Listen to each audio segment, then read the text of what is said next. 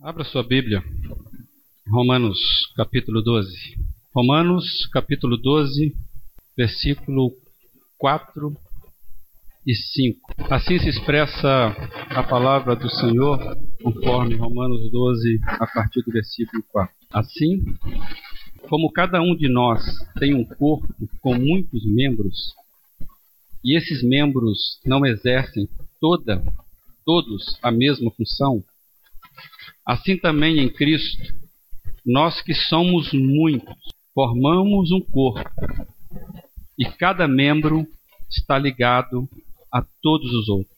Ou numa outra versão, somos um só corpo em Cristo, mas individualmente somos membros uns dos outros. Eu quero repetir. Assim como cada um de nós tem um corpo com muitos membros, e esses membros não exercem todos a mesma função, assim também em Cristo nós, que somos muitos, formamos um corpo. E cada membro está ligado a todos os outros membros. Ou somos um só corpo em Cristo, mas individualmente somos membros uns dos outros. Amém? Deus e Pai, tua palavra foi lida e pela tua graça e pela tua misericórdia, Deus, que o Senhor contemple o nosso coração e fale, ó Deus, apesar da minha limitação, ó Deus, aos meus amados aqui, que a tua palavra fique armazenada e que for do homem seja esquecido. Mas aquilo que for do Senhor, que queime os nossos corações. Assim oramos nele, em Jesus Cristo. Amém. Paulo, no versículo 1 e 2, que nós não lemos, ele começa esse capítulo com a figura do, do culto de sacrifício do Antigo Testamento. Por que eu estou destacando isso? É porque o culto realizado pelo Israel antigo era o que dava identidade àquele povo. Era quando o povo deixava de ser tribos e eles iam para um só lugar com a mesma intenção sacrificar a Deus e um sacerdote fazia isso. E Paulo, aqui nesses dois versículos que nós lemos, me parece que ele não está falando de funcionamento de uma igreja. Parece que ele está falando de uma condição de vida e não operacional. Por que, que eu estou dizendo isso? Porque ele compara a igreja a um organismo que é o corpo humano. Ele vai dizer: assim como cada um de nós somos um corpo. Você entrou aqui nesse recinto e eu consegui vê-lo porque você existe como corpo. Quando nós nos abraçamos aqui, nós nos tocamos, e você veio e você abraçou, suas pernas lhe trouxeram, talvez te carregaram, né? Até aqui. E é isso que Paulo está comparando a igreja, não no sentido operativo de como funciona, mas de como vive. Você não vive sem você. Se você não gosta muito da sua casca, aprenda a gostar, porque é o único jeito que você tem é viver assim. Tanto é que Paulo, quando ele vai abrir o capítulo, que ele fala: apresentei os vossos corpos, ele está usando ali algo de unidade, de todo, de soma, que quer dizer todo ser. E eu acho que a NVI traduziu bem isso. Que a NVI fala no versículo 1: Irmãos, rogo-lhes, pelas misericórdias de Deus, que se ofereçam em sacrifício. Porque eu não vivo sem o meu corpo. Mesmo sendo quase uma alma penada, né? Vocês entenderam a piada? Eu não vivo sem o meu corpo. Então parece que Paulo está dizendo o seguinte: olha, há uma condição de vida da igreja e ele compara isso a um organismo. Não é sobre processos operativos ou funcionais, mas ele está falando das condições básicas, fundamentais para a existência de uma igreja. É assim que existe. Diferentemente do que a gente vê por aí. A gente vê muito, muito, muita empresa, muita instituição por aí que gasta muita, muito dinheiro, muito recurso, muito tempo para otimizar, para melhorar os seus processos. Não é verdade? Nós aqui, a maioria de nós, trabalhamos numa empresa, e aqui tem muita empresa. E as empresas, elas passam muito tempo pensando como otimizar os processos. E geralmente, esse tempo e esse recurso, eles querem, na verdade, é transformar os seus processos produtivos serem cada vez mais eficientes. Mas, em suma, uma, uma empresa qualquer aí que está no mercado, ela busca basicamente o quê? Fazer o melhor em menos tempo possível, com menos pessoas, usar o mínimo possível para maximizar os lucros, que é o fim último de uma empresa comum. Então, o que uma empresa pensa? Ela pensa exatamente isso. Cada dia melhorar os processos. Fazer o melhor com menos tempo, gastar menos, com o menor número de pessoas possível para aumentar os lucros. Por isso que os administradores ficam quebrando a cabeça. Como melhorar isso? A igreja é a contramão disso. Porque Paulo está falando e compara a igreja não a uma instituição, e olha que Paulo está escrevendo aos romanos. E Roma é um, como é que fala? Um celeiro de tributos, de instituições, e o Império Romano dominava nessa época. Então, Paulo poderia muito bem comparar com uma dessas instituições poderosas do Império Romano, mas Paulo não faz isso. Paulo compara a igreja ao corpo humano e ele abre dizendo isso, assim como nós temos um corpo humano. É o caminho contrário que é trilhado pela igreja. Por que a igreja? Porque nós sabemos que nós investimos o nosso tempo e os nossos recursos para alcançar o maior número possível de pessoas. Já imaginou a gente fazer aqui corte de, de gasto? Vamos começar a cortar membro, né? Isso é loucura. Muito pelo contrário, a igreja ela vai na contramão. Ela quer trabalhar exatamente com aquilo que só dá despesa. Em tese é isso. E louvado seja o nome do Senhor por isso. E louvado seja o nome do Senhor porque é isso que Paulo está querendo nos ensinar a sermos igreja dessa forma. Não tem outro jeito. Porque nós, se for de outro jeito, seremos uma instituição qualquer. Isso aqui não é uma instituição qualquer. Bem, e eu quero destacar rapidamente é, sobre algumas características que eu percebi nesse texto, pensando sobre sermos um só corpo em Cristo Jesus. Primeira coisa que eu percebo é que no texto lido eu vejo uma diversidade executiva com unidade de propósito uma diversidade executiva, operacional, algo diverso funcionando, muita coisa funcionando, mas com uma unidade de propósitos.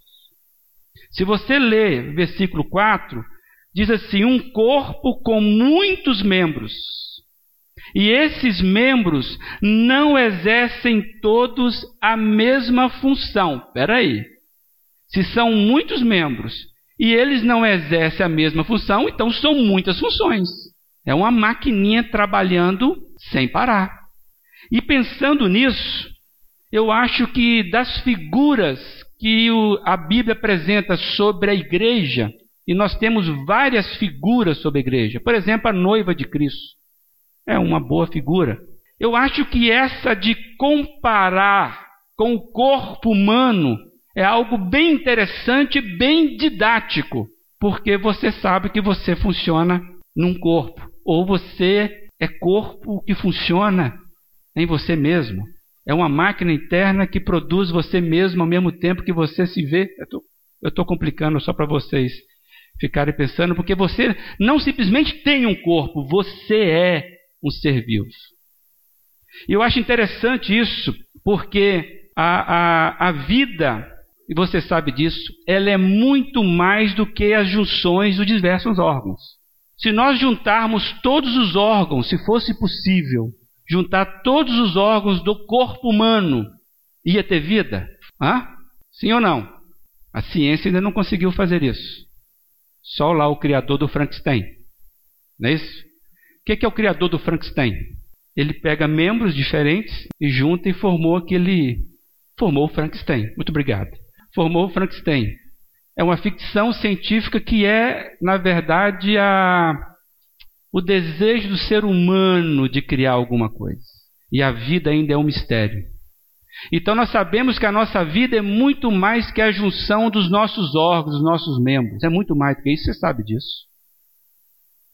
Você sabe que existe alguma coisa que adoece os seus corpos, seu corpo, o seu membro. E você não sabe onde é que está isso. E você sabe também que às vezes acontece vida no seu corpo, entusiasmo, que você não sabe de onde vem como é que explica isso. Como é que mede isso. Acho linda aquela mensagem que eu falei da oração de Jesus, falar que nos daria alegria plena, alegria dele. Acho lindo isso. Bem, e o corpo humano, enquanto vocês estão me olhando, vocês estão vendo eu mexendo aqui. São atos involuntários e simultâneos que vão obedecendo à minha cabeça. E eles vão trabalhando. E eles vão, é, de certa forma, dando vida ao que eu quero fazer. E um corpo sadio, ele odeia, ele não suporta uma atrofia. O que é uma atrofia? É um membro do corpo que ficou preguiçoso e que não quer trabalhar mais. Atrofia. Isso danifica todo o corpo. E um corpo sadio quer expulsar a atrofia. A medicina chama isso de disfunção. Algum órgão que resolve não funcionar. Meu pai, quatro anos atrás, quase cinco, basicamente em poucos dias, três, quatro dias, ele chegou dirigindo com saúde, dirigiu o carro numa viagem, descarregou toda a bagagem e em quatro dias, basicamente, ele estava tetraplégico. De uma hora para outra, perdeu o movimento da mão, começou a formigar. Depois, ele perdeu o movimento das pernas e já não obedecia mais. E ele simplesmente começou a perder todo o movimento. E a cabeça falava para a mão e a mão não obedecia. Tivemos que correr ele uma sala de cirurgia para que eles, com o médico na cirurgia profunda, a gente achou que ia perder o nosso pai, então fazendo 80 anos, teve que colocar uma, uma peça aqui na, na coluna dele superior, porque simplesmente perderam os contatos do comando do cérebro. E agora o corpo dele não obedecia. Para a honra e glória de Deus, meu pai, vocês viram ele aqui, e eu encontrei com ele esse final de semana, animado, como sempre. E é isso que Paulo está querendo dizer. Tem muito membro no nosso corpo funcionando, gente, muita coisa funcionando. E Paulo está nos alertando que, para a igreja, muita gente tem variadas funções, mas o propósito tem que ser um só. E qual é o propósito das variadas funções do corpo de Cristo? Aí eu pensei, tornar esse corpo mais ágil possível para andar no meio do povo. Você consegue imaginar um corpo sadio que quer sair para ser ágil? Se nós tivermos que fazer um exercício de evacuação aqui, vocês vão perceber quem é ágil e quem não é. E misericórdia, a gente não vai precisar fazer isso. O que Paulo está querendo dizer é que muitos membros fazendo muitas coisas, pode não garantir agilidade. O que vai garantir saúde para este corpo é sincronia, é um único propósito, todos os membros obedecendo o comando da cabeça. E quem é o cabeça da igreja? Eu achei que era eu, é. Claro que não. É Cristo. Essa igreja é dele. Você é dele. Então você está no corpo. Você está fazendo alguma coisa no corpo, tá ou não está? Atrofia não é lugar para o corpo de Cristo. Temos que deixar o corpo de Cristo ágil, atento. É isso que Paulo está dizendo. Então, tem muita diversidade executiva, operacional, sim, mas com unidade de propósito. Porque senão vai ficar que nem o corpo do meu pai, né? Não obedece, fica meio moleirão, é, obeso. Né? Não pode, né? Já pensou? Esquisito. A fé do cristão, a sua fé, é o padrão pelo qual você vai medir isso. Eu não posso medir por você.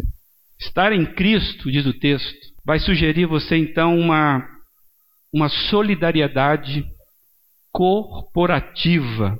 Porque se você está em Cristo com os demais, você sabe que você não vive mais para si. Isso significa que, como membro da igreja, cada um de nós é responsável por fazer uma contribuição específica nesse corpo para o bem-estar da igreja, para a igreja toda e não para a minha igreja. Tem gente que tem a igreja dele particular dentro da própria igreja. Misericórdia. Hoje nós iremos participar da mesa eu já disse isso aqui: a mesa é uma só. A mesa do Senhor Jesus é uma só para todos. Não são várias mesas para alguns. Então é para o bem-estar da igreja, do corpo de Cristo todo. E nós que somos membros não podemos negligenciar a nossa função. E não precisamos pensar que nós somos supérfluos. Não faz diferença.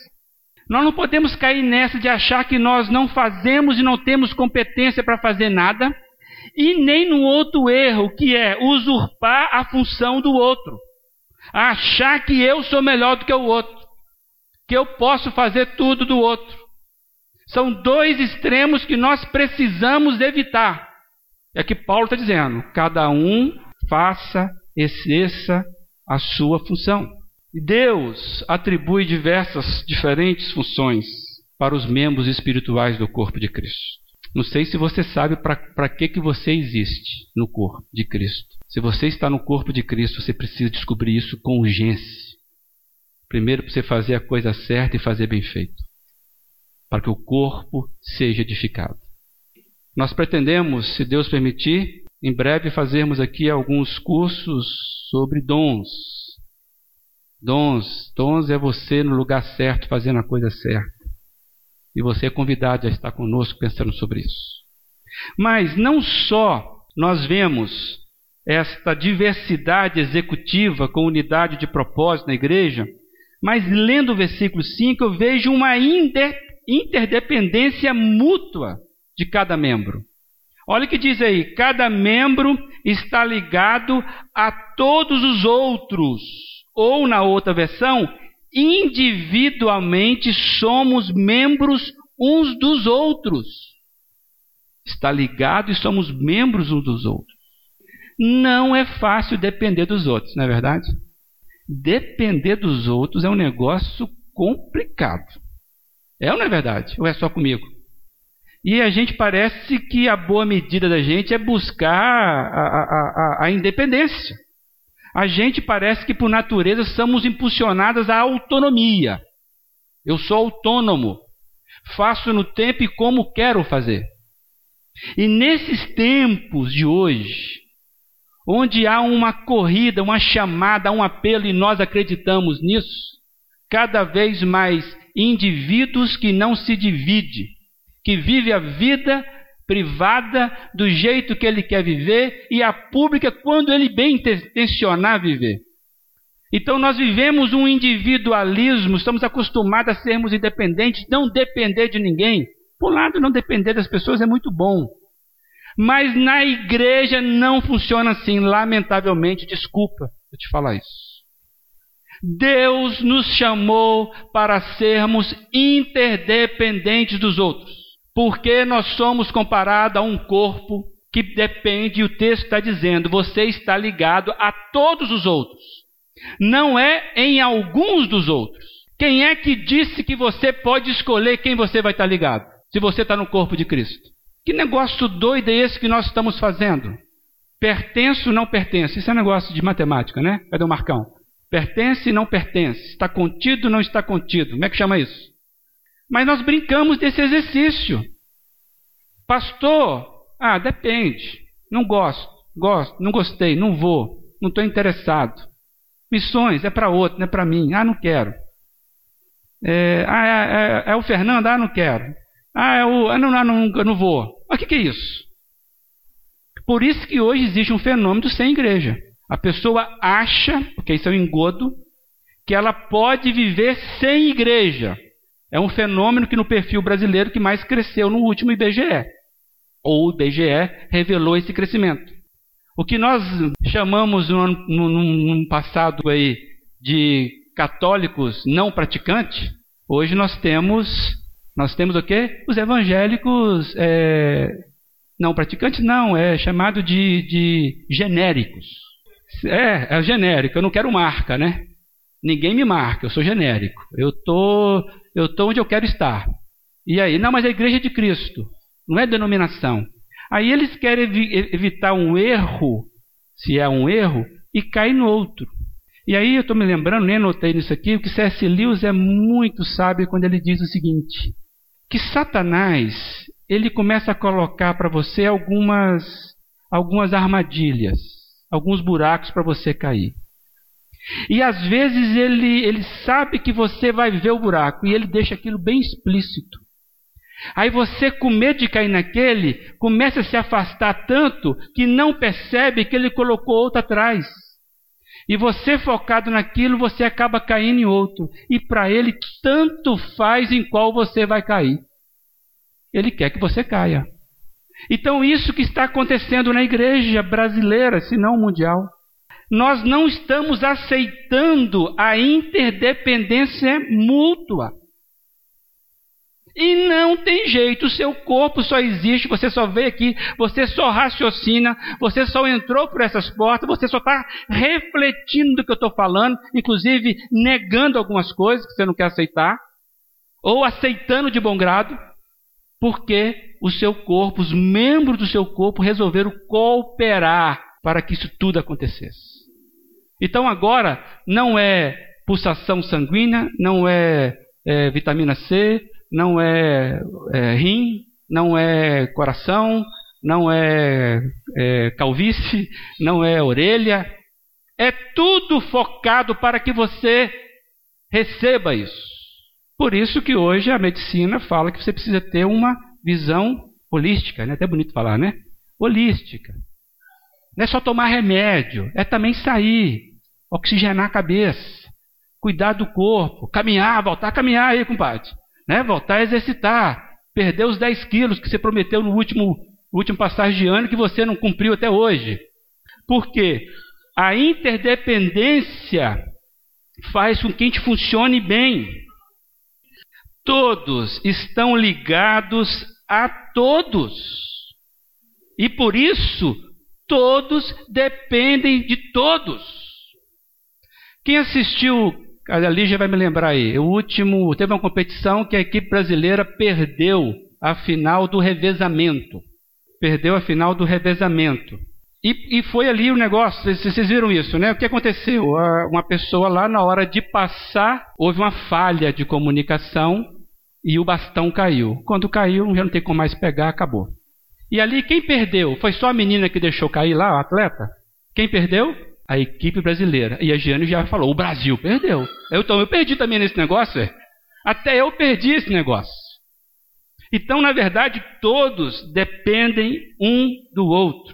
No corpo de Cristo, ou se está ligado ou não é do corpo. Ninguém pode estar ligado à cabeça sem estar ligado aos outros membros. Eu pergunto para você, já fiz isso. Qual desses dedos que estão mexendo que estão ligados à cabeça? Que não estão ligados à cabeça. Todos estão ligados, então? Mas nenhum está colado aqui. Mas todos estão ligados. Mas para eles estar ligados depende de quê? De um longo processo de órgãos que se submeteram neste momento a fazerem com que eles mexam. Olha que legal. Tudo movimento, o olho físico, tudo muito bacana. Porque tudo está ligado. Ou se está ligado para você ter vida, ou você não é do corpo. Pense nisso. Se você rejeita estar ligado ao corpo, repense a sua fé. Pode ser que você quer uma instituição, pertencer a uma instituição onde você manda, onde você dá ordem, onde você se satisfaz operacionalmente. Mas o corpo de Cristo você serve na dependência do outro.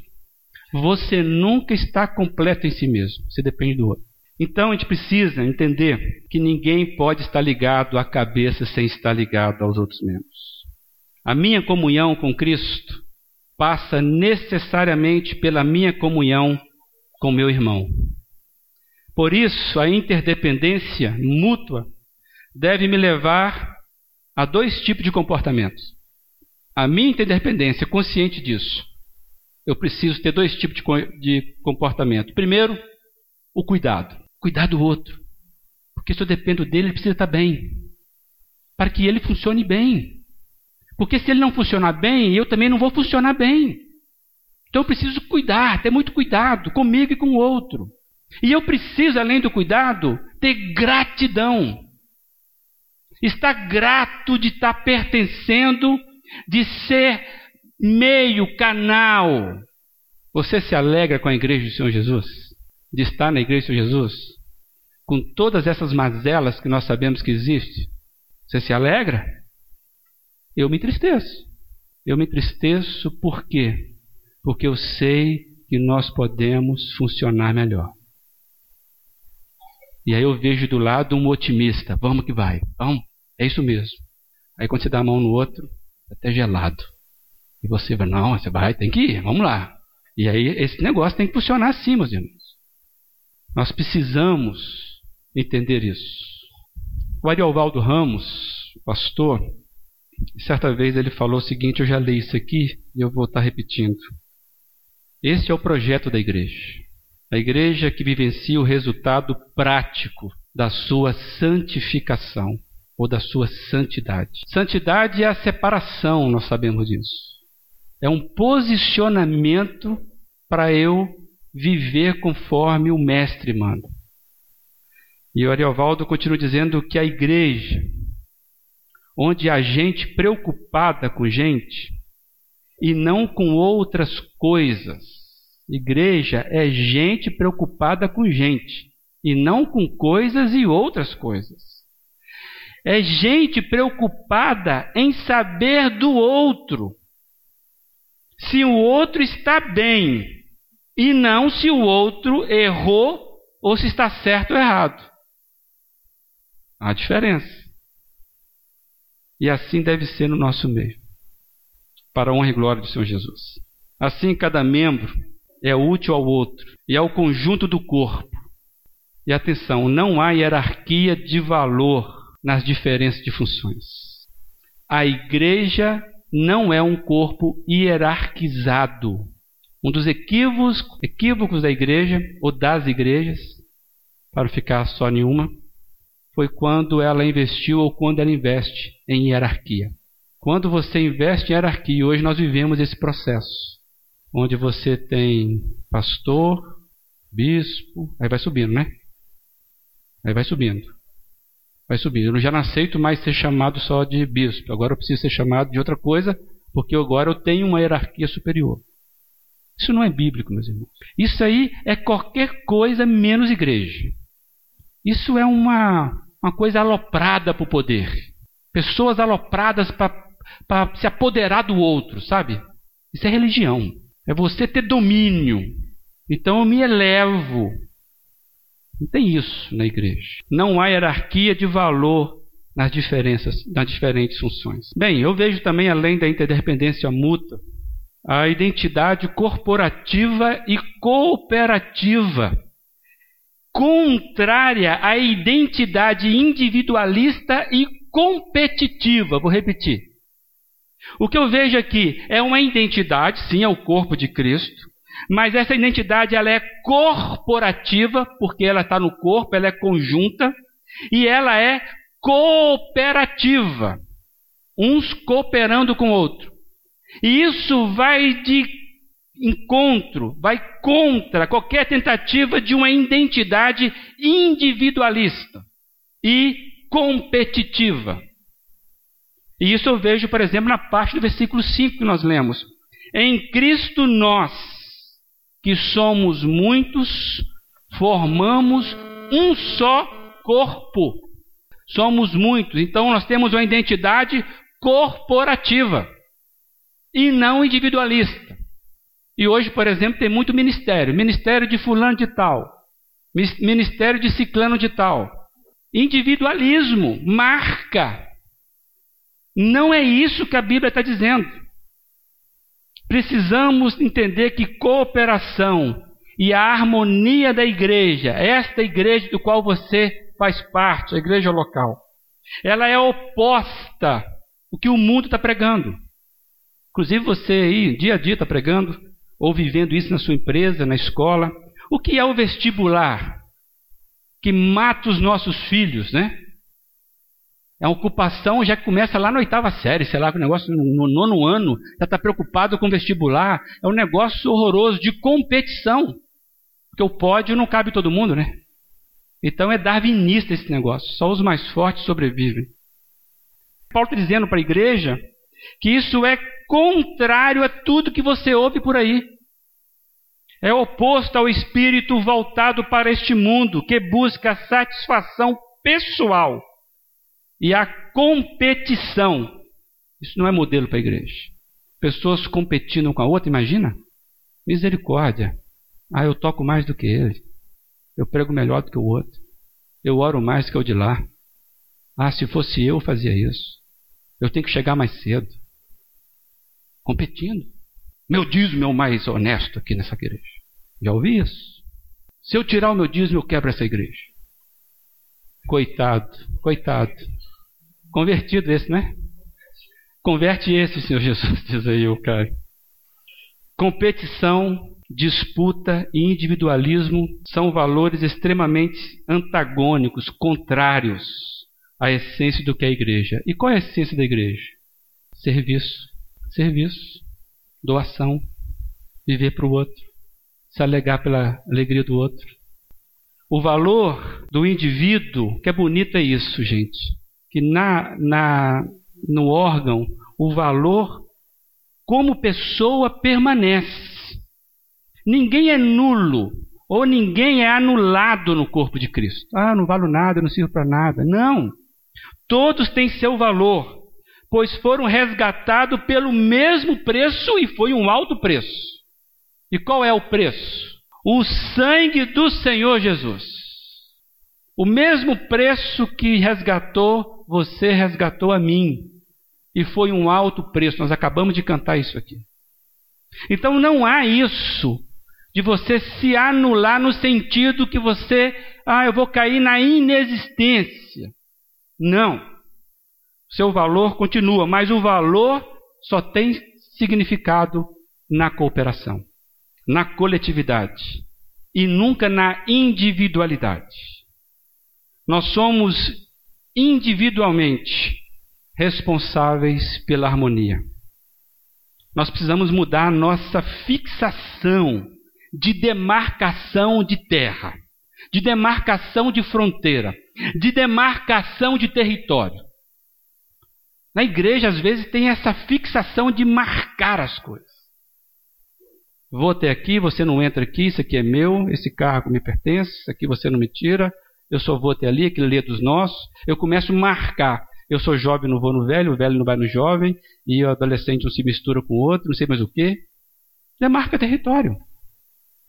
Nós precisamos parar com essa fixação de ficarmos marcando fronteiras. Preste atenção. Aquilo que nos separa, porque eu sou diferente dele, é o que nos une. Eu não perco a minha personalidade por causa do Caio, mas nós somamos no corpo de Cristo. Então aquilo que é diferente, aquilo que de certa forma divide, soma-se. E é isso que Paulo está dizendo é uma identidade do corpo de Cristo, ela é nunca individualista. Aí tem uma atenção que eu quero chamar aqui: uma autoestima ou uma estima própria, exagerada, da sua própria importância, precisa dar lugar a uma estima equilibrada da posição e do valor que de fato você tem. Inclusive, isso é bíblico. Ninguém deve julgar nem muito superior e nem muito inferior. Olhe para que, que você serve. Então, tem gente, às vezes, com estima muito exagerada. É o cara do dízimo. É errado. Nós temos que vencer isso. O corpo de Cristo é composto não só por igrejas, nós sabemos disso, mas por crentes, por todos aqueles que são nascidos de novo. Então, dessa forma, nós pertencemos à mesma igreja da África. Dessa forma. Mas é não só igrejas, mas também indivíduos. E o meu desejo, meus irmãos, com essa rápida meditação, é que nós tenhamos a visão do corpo de Cristo com integridade, com inteireza, e não somente parcial. Só conseguem servir para a edificação da igreja aqueles que se renderam ao Senhor da igreja. Só podem servir no corpo quem pertence a Ele. Estar agregado é muito diferente de fazer parte. A comunhão dos membros é uma resposta ao chamado de Cristo. Não é o esforço que cria a comunhão. Não é o talento que cria a harmonia. Não é a liturgia que vai criar comunhão entre os membros. A comunhão entre os membros de uma igreja só é possível quando se está todos conectados à cabeça que é Cristo. E para estar conectado à cabeça que é Cristo, precisamos passar pelo entendimento que se eu estou desconectado do irmão, eu estou longe da cabeça. Não deixe de ser um membro vivo, por favor, e atuante e útil no corpo de Cristo. A diversidade dos muitos membros é unida num único propósito: demonstrar Cristo vivo, saudável, útil ao mundo. E Jesus orou a nosso favor e expõe as suas expectativas acerca de nós. Se você pegar lá, João 17, quando Jesus, olha, olha lê esse texto em casa. João 17. Jesus vai orar por nós. E ele expõe então ali as suas expectativas acerca de nós. Olhe para mim aqui. Deus tem expectativas em você. Creia nisso. Deus tem expectativas em você. E olha que Jesus orou: Pai Santo, protege-os em teu nome, o nome que me deste, para que sejam um, assim como somos um. João 17, 11. E eu acho que essa expectativa do seu Jesus vem de longe. Ó. Tem um salmo que todos nós sabemos de cor. Salmo 133. Como é bom e agradável quando os irmãos convivem em união. Que Deus encontre nesta igreja a ambiência de união, de unidade, de cooperação sadia e desejo de servir, a começar em mim, a começar no meu endereço pessoal. Amém? Que Deus assim nos encontre. Quando vamos agora para a mesa da comunhão, onde iremos ceiar, que levemos isso conosco, gente. A mesa é a mesa da comunhão, não é a mesa da dispersão, não é a mesa da concorrência, não é a mesa da individualidade. A mesa do Senhor Jesus é a mesa da comunhão e ela é apenas uma. É uma única mesa e não várias é nesta mesa que nós somos convidados hoje a fazermos parte, a comunhão e a celebrarmos a comunhão. Eu pergunto a você: você tem comunhão para celebrar hoje? A mesa do Senhor Jesus é celebração da comunhão. Você tem comunhão para celebrar hoje? Louvado seja o nome do Senhor. E a Bíblia fala que quando nós nos achegarmos à mesa, nós devemos examinarmos a nós mesmos e aí participar. Não é não participar. Examine cada um a si mesmo e participe. Vamos pensar nisso? Eu não sei onde essa mensagem, não sei onde ela te achou. Eu nem sei se você entendeu o que foi falado. Mas eu quero que você pense muito sobre o seu posicionamento como membro do corpo de Cristo. A quem você serve e a quem você está servindo. Que Deus responda no íntimo do teu coração para que você esteja ligado, linkado, conectado. E aí nós podemos ser amados, cooperativos.